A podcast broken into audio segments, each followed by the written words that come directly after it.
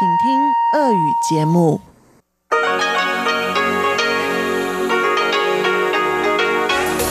В эфире Международное радио Тайваня.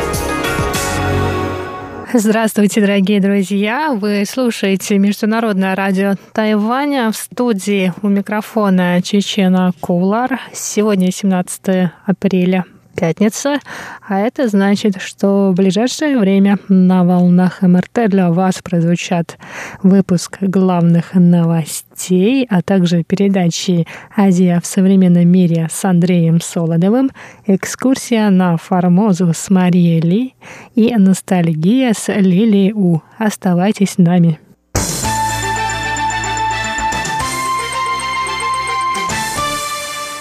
Итак, главные новости 17 апреля. На Тайване второй день подряд не зарегистрированы новые случаи заражения коронавирусной инфекцией COVID-19.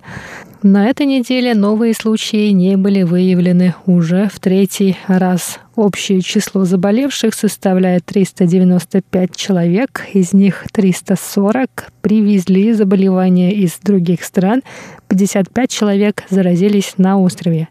К настоящему моменту подозрения на заражение были выявлены у 51 603 человек, из которых диагноз подтвердился у 395. Шесть человек погибло из-за осложнений, вызванных коронавирусной инфекцией. 166 человек выздоровели и были выписаны. Остальные пациенты с подтвержденным диагнозом находятся в больнице. Центр вновь напомнил жителям острова о необходимости соблюдения правил гигиены и респираторный этикет то есть прикрывать рот и нос при чихании и кашле салфеткой или рукавом одежды. Кроме того, власти Тайваня призвали всех прибывающих на остров пассажиров с симптомами респираторных заболеваний обращаться к сотрудникам противоэпидемической службы в аэропорту.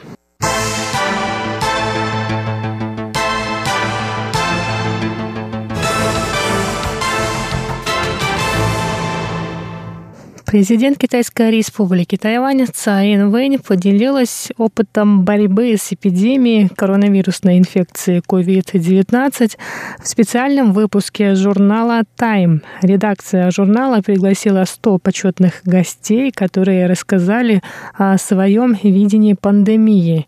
В их числе бывший генеральный секретарь Организации Объединенных Наций Пан Ги Мун и Далай-Лама XIV. В своей статье Цай подробно описала меры, которые правительство Китайской Республики приняло для борьбы с распространением инфекции.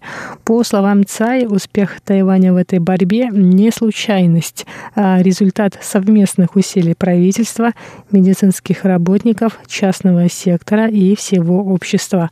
Кроме того, тайваньское общество было подготовлено к COVID-19, эпидемии атипичной пневмонии SARS 2000 2003 года. В частности, в статье говорится, что Тайвань начал проверять пассажиров, прибывающих из китайского города Ухань, еще в декабре, а в январе был активирован Центральный противоэпидемический командный пункт. Позже были приняты ограничения поездок и карантинные протоколы в отношении пассажиров, прибывающих из стран с высоким риском заражения. В своей статье Цай Инвэнь написала следующее. Хотя Тайвань несправедливо исключен из деятельности Всемирной организации здравоохранения и Организации Объединенных Наций, мы готовы использовать наше преимущество в производственной отрасли, медицине и технологиях в работе с миром. Тайвань сталкивался с трудностями, и наша стойкость зиждется на желании объединиться, чтобы преодолеть все преграды. Конец цитаты.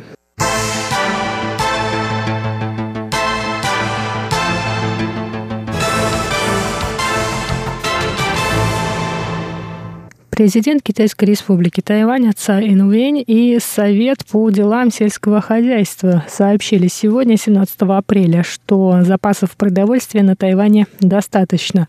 По их данным, запасов риса на острове хватит на 28 месяцев, а овощей, фруктов, свинины, куриных яиц и продукции водного промысла также достаточно. Президент призвала жителей острова не беспокоиться по этому вопросу. 粮食安全无虞。Запасов продовольствия в избытке. Прошу всех не беспокоиться по этому поводу. У нас достаточно запасов удобрений и агрохимических препаратов, а также риса. Запасов должно хватить по крайней мере на 28 месяцев. Что касается другого вида продовольствия, овощей, фруктов, мяса, куриных яиц, мы также контролируем их запасы.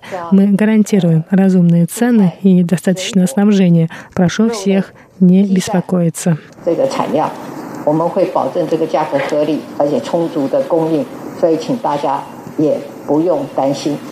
Президент также призвала жителей острова покупать продукты питания местного производства, чтобы поддержать производителей и обеспечить стабильность продовольственных запасов. Цай добавила, что в настоящее время самообеспечение продуктами питания на Тайване достигает 40%.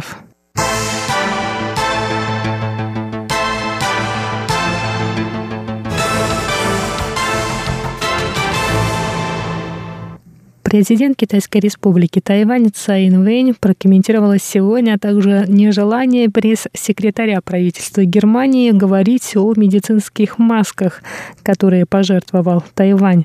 По словам Цай, Тайвань жертвует маски, потому что считает это правильным, а страны, которые принимают помощь и не говорят об этом открыто, скорее всего, в душе испытывают благодарность.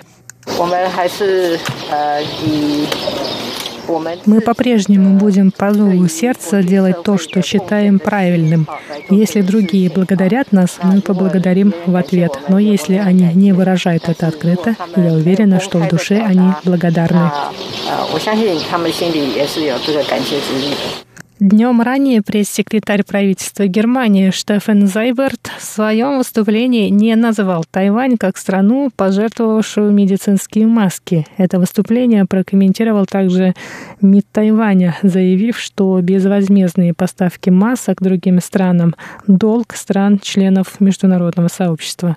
Тайвань поблагодарит другие страны за слова благодарности, но ожидать ее не будет. Кроме того, Ассоциация Германии на Тайвань Тайваня и торговые представительства Германии выпустили открытые заявления со словами благодарности.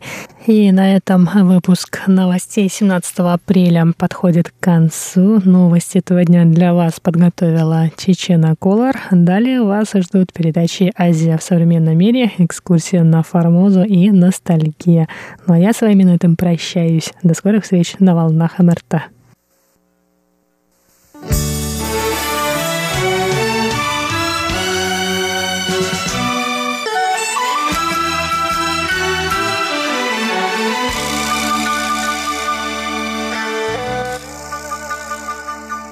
Здравствуйте, дорогие слушатели Международного радио Тайваня. В эфире еженедельная передача из рубрики «Азия в современном мире». У микрофона ведущий передачи Андрей Солодов. Власти Саудовской Аравии, кажется, не слишком эффективно справляются с распространением коронавирусной инфекции в городе Мекке – несмотря на 24-часовой комендантский час. Здесь число заболевших продолжает расти.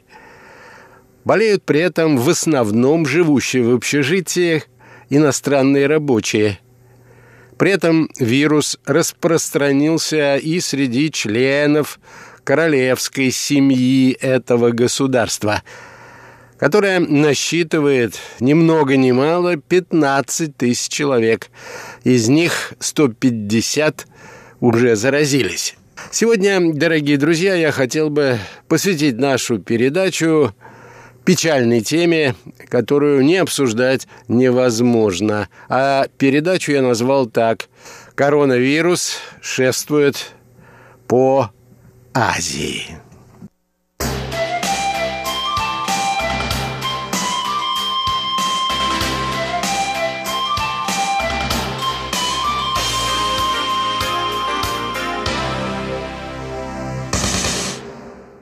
Итак, во время пандемии коронавирусной инфекции Саудовская Аравия столкнулась с весьма серьезной проблемой. Новый коронавирус стал распространяться в священном городе ислама Мекке.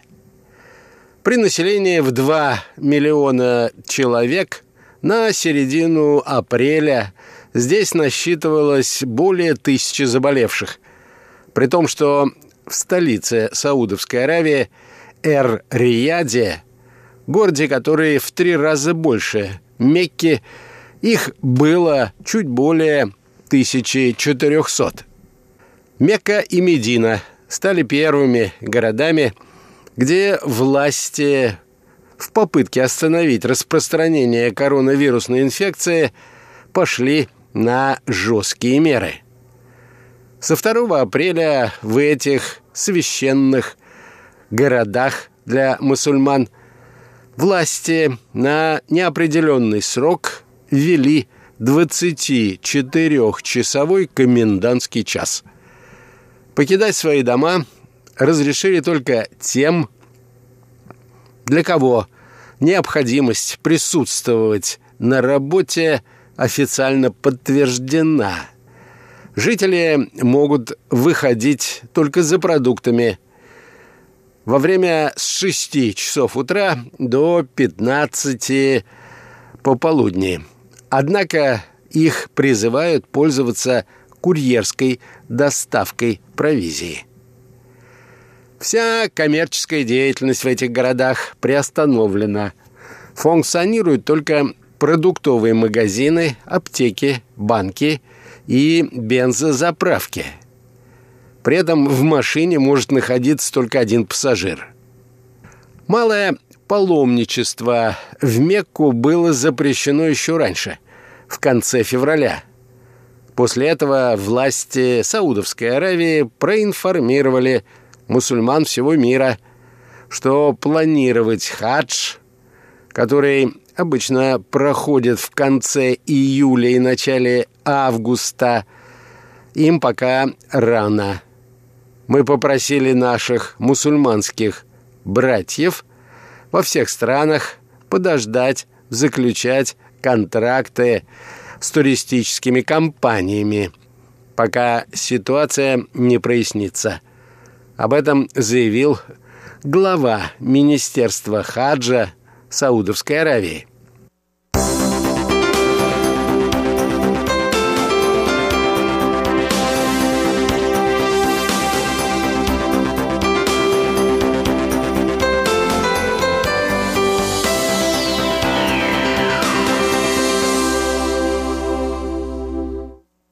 Комендантский час на время с 19 часов до 6 часов утра был введен в Саудовской Аравии в конце марта. С этого момента в стране были закрыты мечети, а въезд и выезд в Эр-Рияд, Джидду, Мекку и Медину запрещен. При этом провинцию Эль-Катиф на востоке страны – оказавшуюся эпицентром эпидемии коронавируса нового типа, с самого начала закрыли еще раньше. Здесь строгий карантин ввели еще 8 марта, запретив въезжать и выезжать за ее пределы. На тот момент в Эль-Катифе было зарегистрировано всего лишь 11 случаев заболевания – новым коронавирусом. Рост числа заболевших, утверждают наблюдатели, показывает, строгие карантинные меры в Мекке, скорее всего, не работают. Дело в том, как сообщило агентство Bloomberg, что прирост числа заболевших в этом священном для мусульман городе, происходит за счет большого количества иностранных рабочих, в том числе нелегальных. Они живут в общежитиях скученно, в стесненных условиях, так что возможности держать дистанцию друг от друга у них физически нет. Иностранцы, надо отметить, составляют треть населения Саудовской Аравии. Однако среди заболевших новым коронавирусом их доля доходит до 70-80%. Это привело к тому, что, как сообщают иностранные информационные агентства, граждане Саудовской Аравии стали обвинять приезжих в том, что они виновны во взвинчивании цен, производят панику и намеренно распространяют коронавирусную инфекцию. При этом, однако, в обществе начинают звучать и призывы подумать об улучшении условий жизни низкоквалифицированных иностранных рабочих, тех, которые убирают улицы и вывозят мусор. Так публицисты отмечают, что они надеются, что после окончания пандемии власти создадут гуманные условия для жизни иностранных рабочих. Однако коронавирус, что называется, не разбирает. И болеют не только беднейшие, но и богатейшие жители Саудовской Аравии, включая и членов королевской семьи. Из 15 тысяч человек, которые составляют эту семью, заболели уже 150. И это явно не бедняки.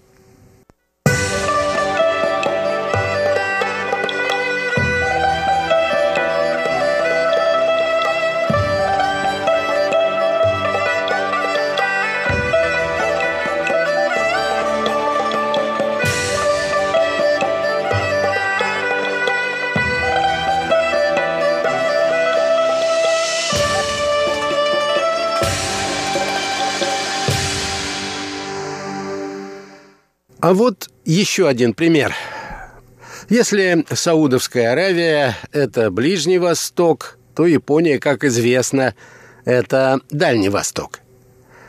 Распространение коронавируса до самого последнего времени не проявилось в японской статистике и не столько из-за злого умысла властей, отмечают наблюдатели – а потому что вирус действительно распространяется медленно. По, так сказать, независящим от правительства причинам. Население Японии стало культивировать мизофобию, что в переводе означает «боязнь инфекционных заболеваний», и практиковать социальное дистанцирование задолго до нынешней эпидемии – и при этом не нуждается в указаниях властей. Как отмечают наблюдатели, в отличие от Парижа, Нью-Йорка или Лондона, власти которых пытаются справиться с распространением заболевания с помощью всеобщего социального дистанцирования, Токио, а это крупнейшая агломерация мира – до сих пор и в мыслях не имеет хоть с чем-то справляться. Да, в поездах чуть меньше людей, на тротуарах больше нет толп школьников в одинаковой черной форме, а театралам некуда податься вечером в пятницу. Мартовский сезон кабуки отменен заодно со всеми остальными массовыми мероприятиями. Если не считать этого, что, как отмечают наблюдатели, Токио живет относительно нормальной жизнью.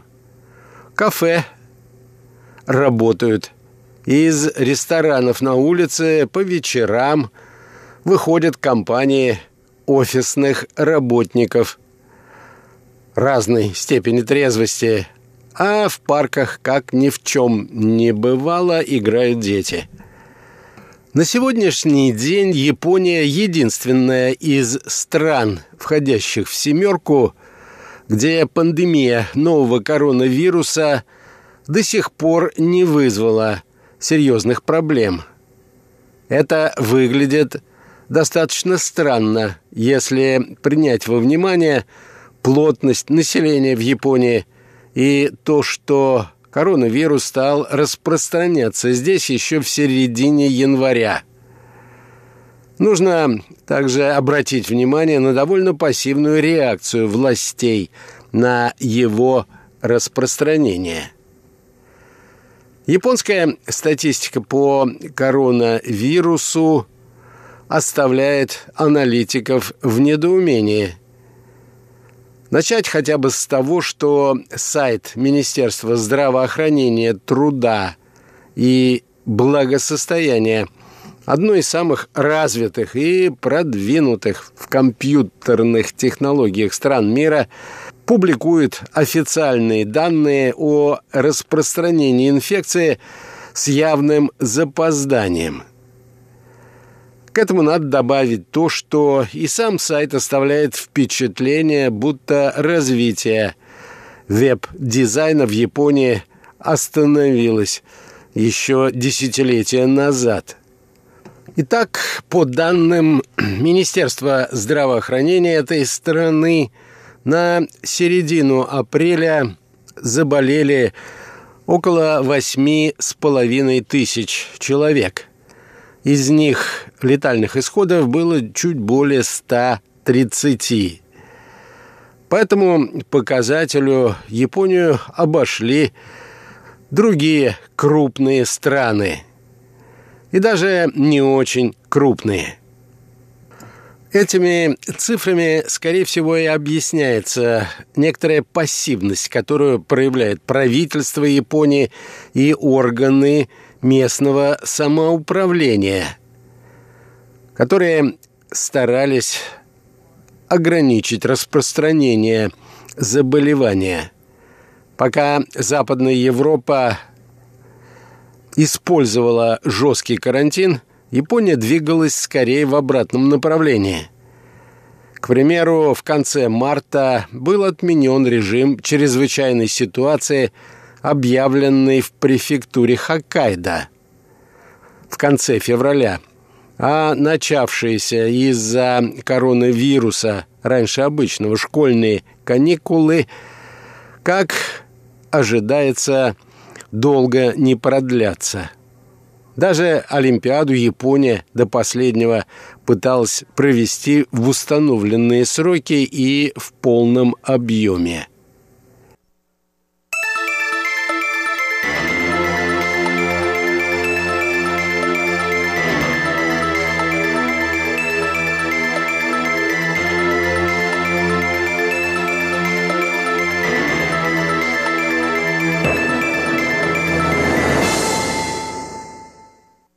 По мнению некоторых наблюдателей, распространение нового коронавируса не проявлялось первоначально в японской статистике не в силу злого умысла правительства, которое пыталось скрыть истинные масштабы проблемы, а потому что вирус действительно распространялся медленно, причем по независящим от правительства причинам.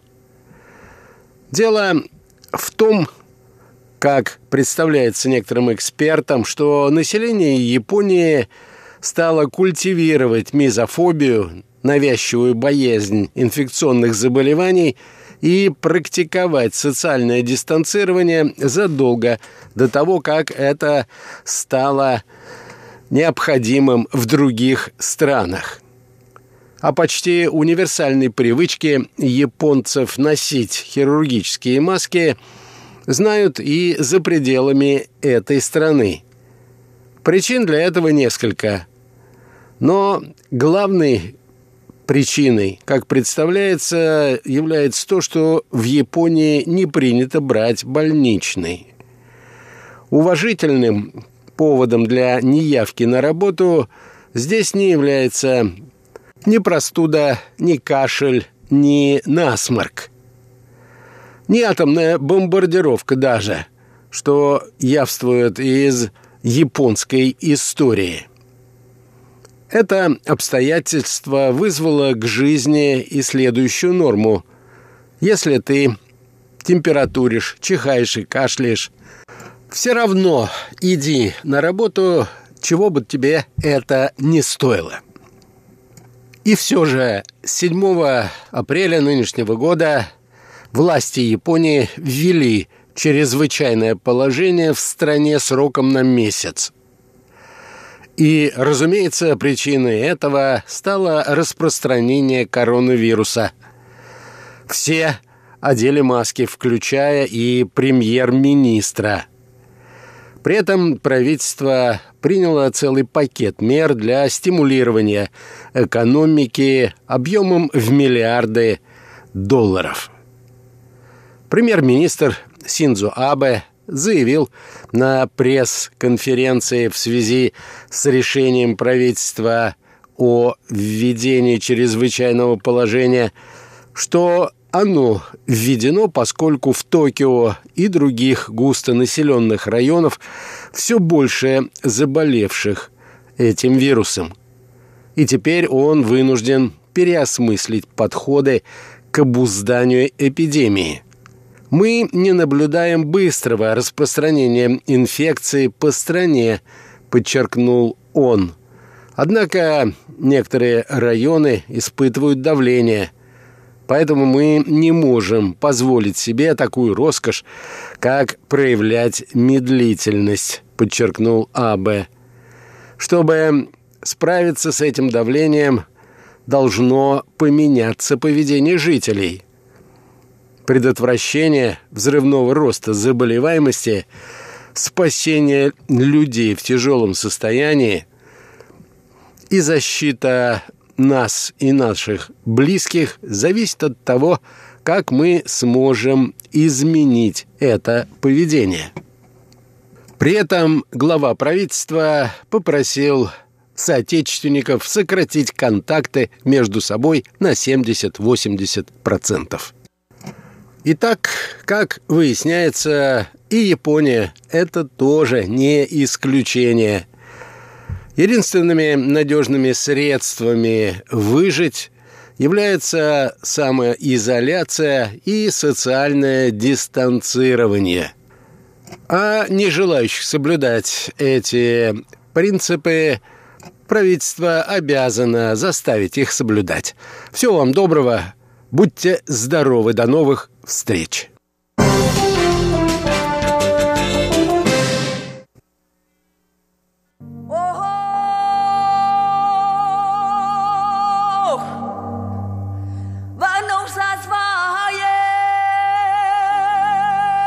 Экскурсия на Формозу.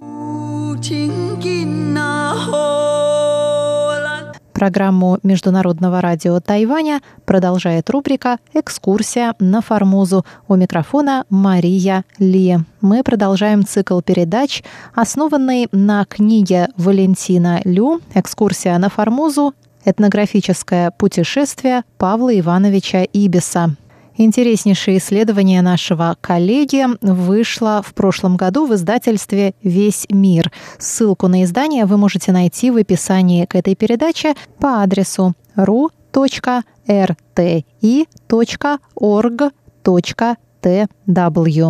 Напомню, что Валентин Лю, старший научный сотрудник Института востоковедения Российской Академии Наук, руководитель Центра тайваньских исследований в Институте востоковедения и бывший шеф-редактор русской службы Международного радио Тайваня. Итак, в прошлый раз мы с вами остановились на третьей главе книги, которая называется «Загадочная болезнь и смерть Ибиса. Трансвременной диагноз». Характер болезни и причины безвременной смерти Ибиса оставались загадкой даже 140 лет спустя, вплоть до 2017 года почему заболел Ибис и связана ли его фатальная болезнь с экспедицией на Тайвань, что это была за болезнь и можно ли было спасти жизнь молодого офицера. Именно на эти вопросы и отвечает третья глава книги Валентина. Причины и точный диагноз заболевания, историю болезни и лечения, обстоятельства и дату смерти прапорщика удалось установить летом 2017 года, после того, как были выявлены связанные с этими вопросами документы из Российского государственного архива военно-морского флота. Наряду со сведениями о событиях, условиях жизни и личности Ибиса, эти документы были переданы двум российским медикам, терапевту и хирургу, которые поставили окончательный, профессиональный, трансвременной диагноз заболевания с запоздавшей на долгие 140 лет.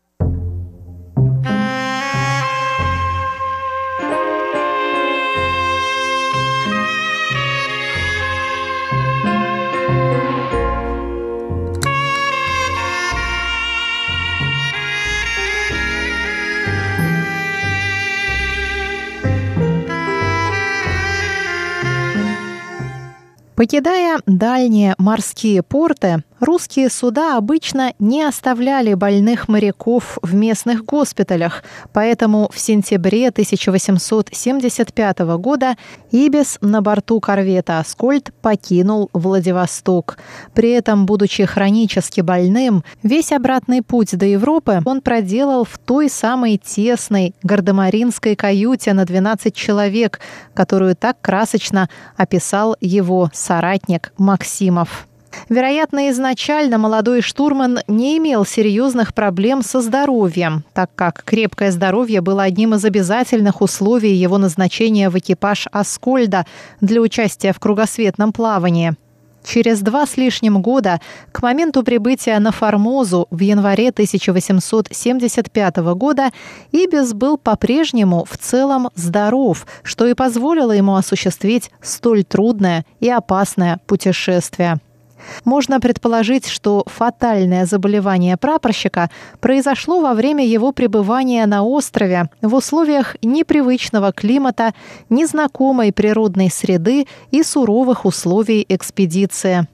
Как известно, в XIX веке одним из самых массовых заболеваний в субтропиках Азии была малярия – в ходе японской военной экспедиции на остров в 1874 году проблемой стали частые заболевания желтой лихорадкой. Путевые записки Ибиса также содержат два известия о сильной лихорадке. В первый раз она настигла его в середине января 1875 года на юге острова в землях Бутан в пределах современного уезда Пиндун. Далее цитата из Ибиса. «Передо мною открылся один из поразительнейших видов Формозы. Река выходит здесь из темного ущелья, сажен в 20 шириною. По обеим сторонам поднимается почти отвесно обнаженный аспид, слишком фут на 500 высоты а в глубине ущелья виднеется поперечный утес. Это вход в землю Бутан и Кускут. Японцы прозвали его каменными воротами. Здесь была кровавая стычка между ними и туземцами. Дальше китайцы не согласились идти, показывая с выражением страха на свою шею. Но таинственная страна, лежащая за этими грандиозными воротами, невольно притягивала меня. Я прошел реку и один продолжал дорогу. Темнота застала меня раньше, чем я дошел до какого-нибудь жилья и заставила меня переночевать под открытым небом. Ночная сырость, холодная земля и мокрое платье оказали свое влияние. На следующее утро я проснулся в сильной лихорадке и благодаря только нескольким туземцам, кажется, из племени Кускут, добрался до китайской колонии, где, напившись чаю, отдохнул немного и к вечеру вернулся в Лонгкяо. В следующее утро после приема некоторых подходящих лекарств лихорадка быстро покинула меня, и я был опять настолько здоров, что оставил Лонгкяо и ушел на север к великой радости мандаринов. Конец цитаты. Во втором случае Ибис пишет, что после 8 февраля ему пришлось отказаться от посещения озера Солнца и Луны в центре Тайваня, кроме всего прочего, из-за повторного приступа лихорадки.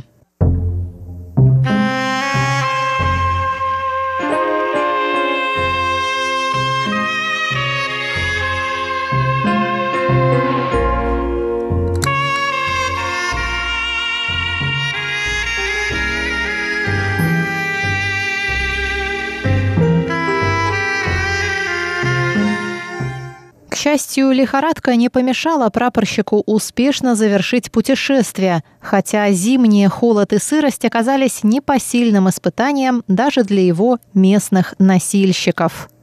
Не исключено, что лихорадка была не простудной, а все же малярийной, хотя, несмотря на широкое распространение этой болезни, зимой на острове почти не было ее главных разносчиков – малярийных комаров. Как писал сам Ибис, далее цитата – Январь и февраль – это самые прекрасные месяцы на Формозе, сухие и не жаркие, посему некоторые природные помехи, такие как скользкие тропы, водные переправы и приступы лихорадки, исключены из числа трудностей, которые иначе бы пришлось преодолевать. Конец цитаты. Как бы то ни было, в конце февраля прапорщик вернулся с Формозы в относительном здравии и больше двух месяцев продолжал обычную морскую службу на корвете. Правда, постоянная сырость, перепады температур, экзотические инфекции, тяжелые физические нагрузки, однообразное питание, психологические стрессы в перенаселенном замкнутом пространстве судна и прочие испытания постепенно ослабляли здоровье, иммунитет и жизненные силы даже самых молодых и крепких участников кругосветок. Как показывают записи Трибе, уже в начале плавания, вскоре после выхода из Кронштадта, на корвете по причине холодных и дождливых погод преобладали простудные лихорадки. Судя по его рапортам, весной 1875 года одной из господствующих на корвете болезней была катаральная лихорадка. Далее цитата. Самая высокая цифра катаральных лихорадок была в апреле – 11 человек. В остальное же время было только от 1 до 2 человек в месяц. Больные жаловались на легкие ознобы и незначительный жар, насморк и катаральное поражение дыхательного горла и гортани. И только в одном случае болезнь имела характер перемежающейся лихорадки. И, возможно, заключает Валентин, последние слова, только в одном случае болезнь имела характер перемежающейся лихорадки, относились именно к Ибису. Во всяком случае, все указанные заболевания, по мнению судового врача, должно приписать атмосферическим явлениям. Но подробнее мы об этом поговорим на следующей неделе в рубрике «Экскурсия на Формозу». С вами была Мария Ли.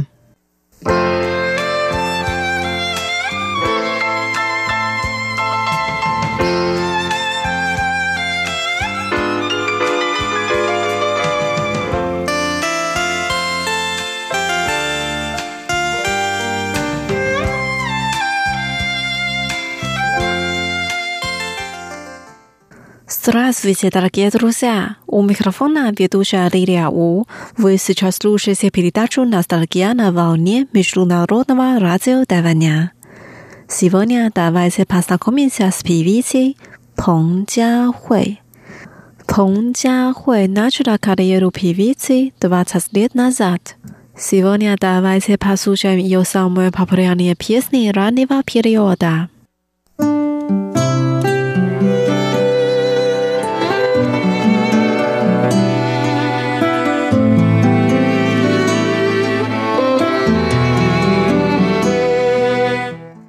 Первая песня «相见恨晚». Жаль, что раньше не были знакомы. Она так поет. Ты сказал, рад, что раньше мы не были знакомы. А я сказала, что тебе не хватает мужества.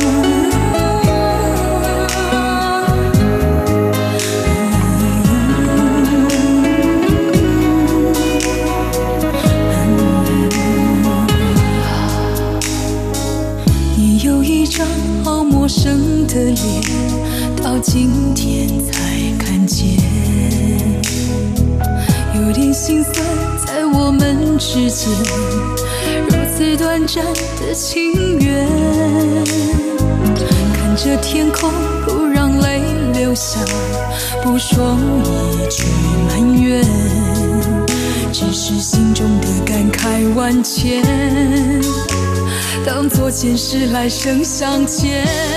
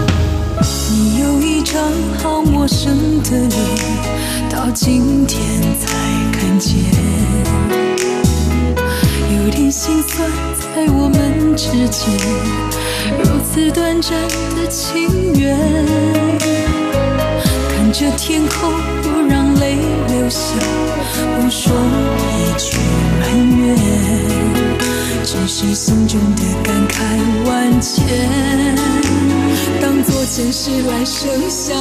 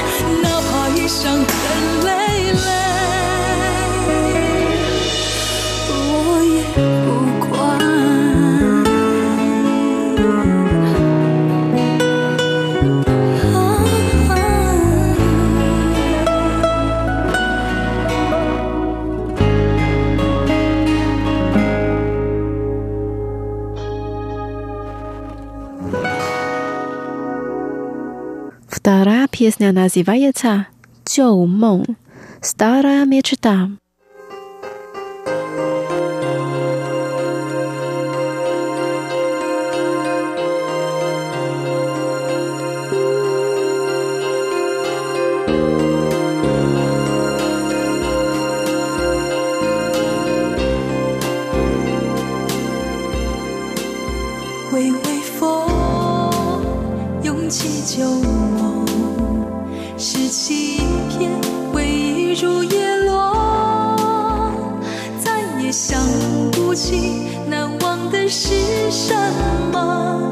情多远，多少人终。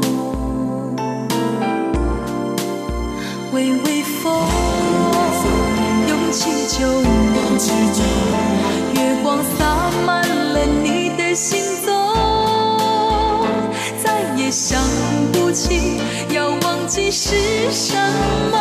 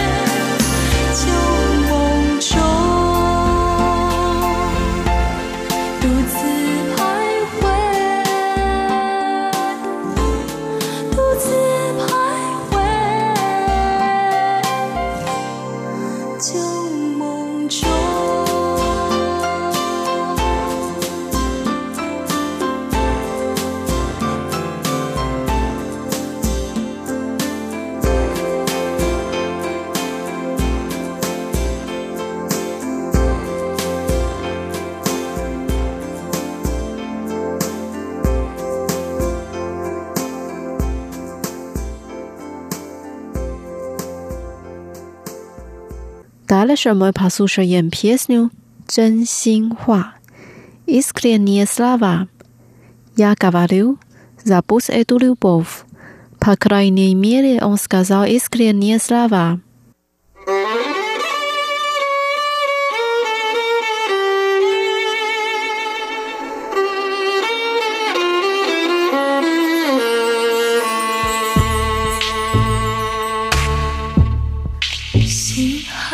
痛吗？我自问自答。你要他诚实，说爱的真假，换来却是想更自由的他。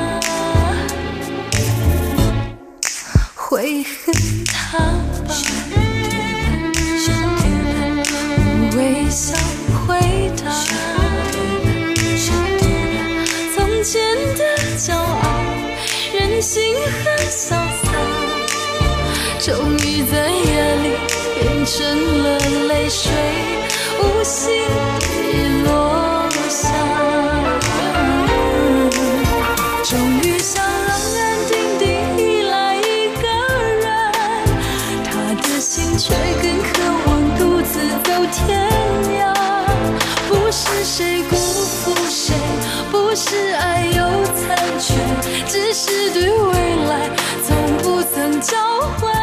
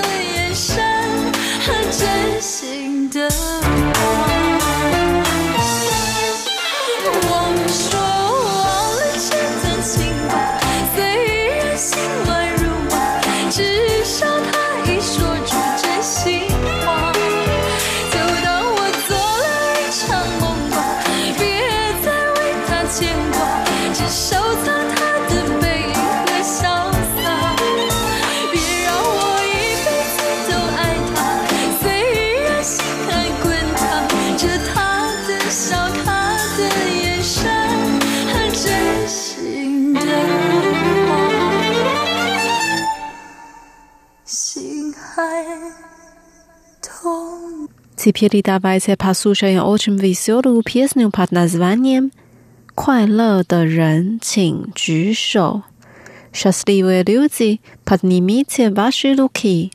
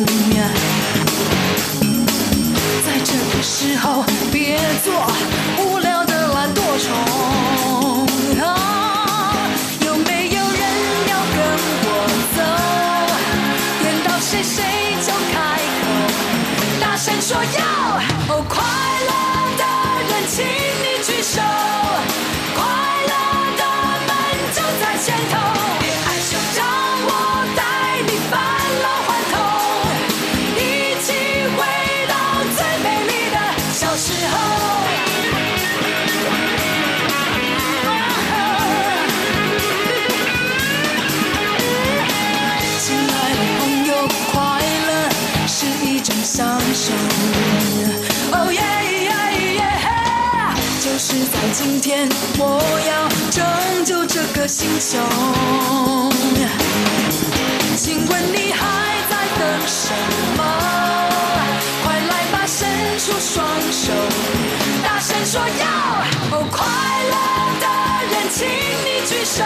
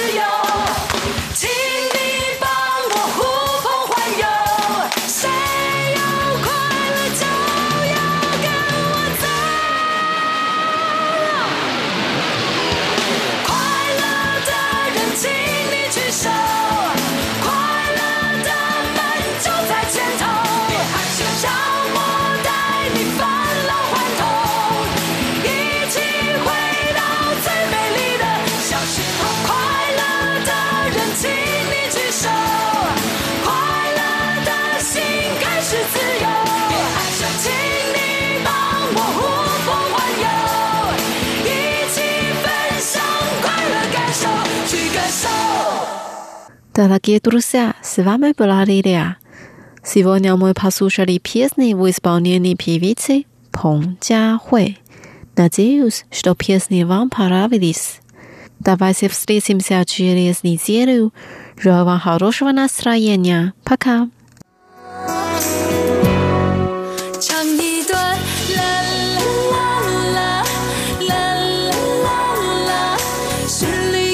心在跳。